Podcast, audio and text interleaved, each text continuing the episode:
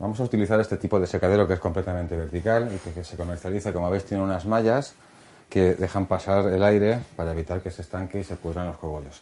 En este caso, los cogollos los que lo vamos a poner van a dormir de forma completamente horizontal. Hay mucha creencia en que colgarlas boca abajo de forma vertical lo que hace es que baja la resina o la savia a los cogollos. Esto es completamente incierto, puesto los cogollos ya tienen la resina que tienen que tener. Así que un secado en horizontal no nos, no nos impide más que facilitarnos en que en una misma altura tengamos más, más floración para secar, más flores para secar. Así nos va a facilitar. Como podéis comprobar, es, bastante limitado en este caso, entonces las ramas, al ser tan grandes, vamos a tener que, poder, tener que cortarlas para poderlas introducir y que quepan perfectamente en el secadero.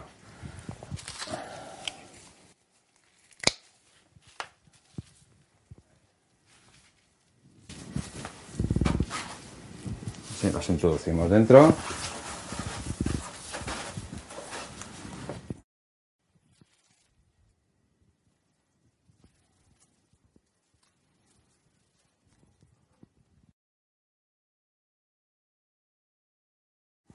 Un dato muy importante a la hora de colocar el secadero es buscar una habitación que mantenga una temperatura y una humedad lo máximo constante posible.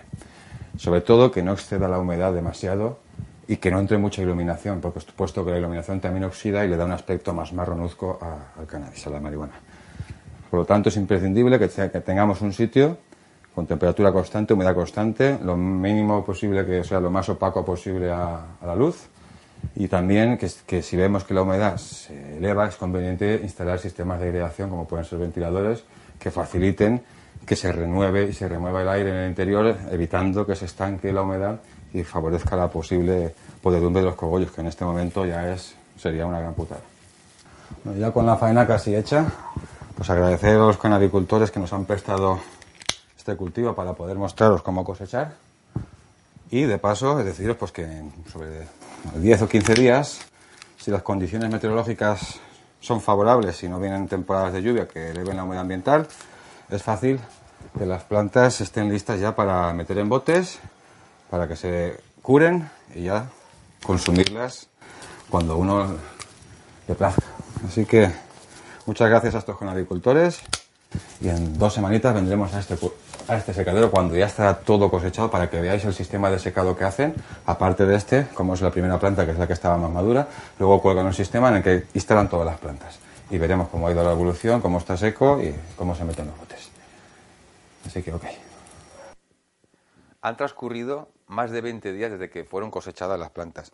Como podemos apreciar, los propietarios de este cultivo ya han iniciado las labores de lo que es el manicurado y de poner en los botes para su posterior conservación. El manicurado es muy importante, puesto que hay que liberar de la, de la planta esas pequeñas hojitas, como podemos apreciar aquí, para meterla en el bote y que no enturbie las cualidades organolépticas de la hierba final. Esto es un hecho muy importante. También al poner en el bote hay que tener en cuenta que debe de estar en un secado muy óptimo, un estado de secado bastante acertado, puesto que si la secáramos, introdujéramos la hierba muy seca, se quedaría demasiado resecada, entonces esto produciría que quebraría el cogollo, se, pulverizaría, como este cogollo que hemos secado aposta mucho, y fijaos que se queda tipo más polverilento. Esto combustiona peor y deja peor sabor, además de que afecta mucho más a la garganta cuando es inhalado el humo. En cambio, cuando está en un estado demasiado húmeda la planta, lo que produce es una media fermentación y esto también altera mucho las cualidades organolépticas. En cambio, el secado óptimo se aprecia cuando partimos los cogollos del tallo y, no hay que romper, simplemente él mismo se rompe el tallo.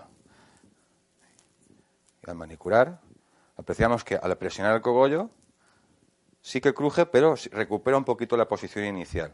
Es decir, aún tiene un pelín de humedad lo suficiente como para que mantenga y potencie esas cualidades organolépticas.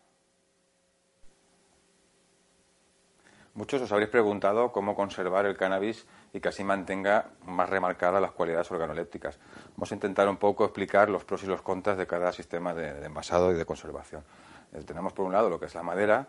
La madera tiene una ventaja que le da una curación especial al cannabis, pero la desventaja es que permite cierta, cierta transpiración. Por lo tanto, si la humedad ambiental es muy alta, la hierba que está dentro se reviene y también coge humedad. También tenemos por otro lado lo que son los sistemas de botes de cristal o de plástico. Y el bote de cristal sí que mantiene más estanco el cannabis, pero también tiene el inconveniente que si se introduce un poco fresco puede producir fermentaciones dentro. Por tanto, siempre que utilicemos botes de cristal o de plástico, el cannabis ha de estar completamente seco, como ya hemos explicado anteriormente. También hay otros nuevos sistemas que, hay, que se han hecho ahora, que son sistemas, unas cajas que se ven especiales que también conservan al vacío. El método de conservación al vacío lo que, lo que facilitamos es que haya una menor oxigenación de lo que es el, interior del, habitáculo. Este me parece que no se quiere abrir. Está demasiado más hasta, pero... Entonces este sistema lo que consigue es en, extraer el aire pues mediante un bombeo, se extrae el aire y entonces se produce ese vacío. Fijaos el, el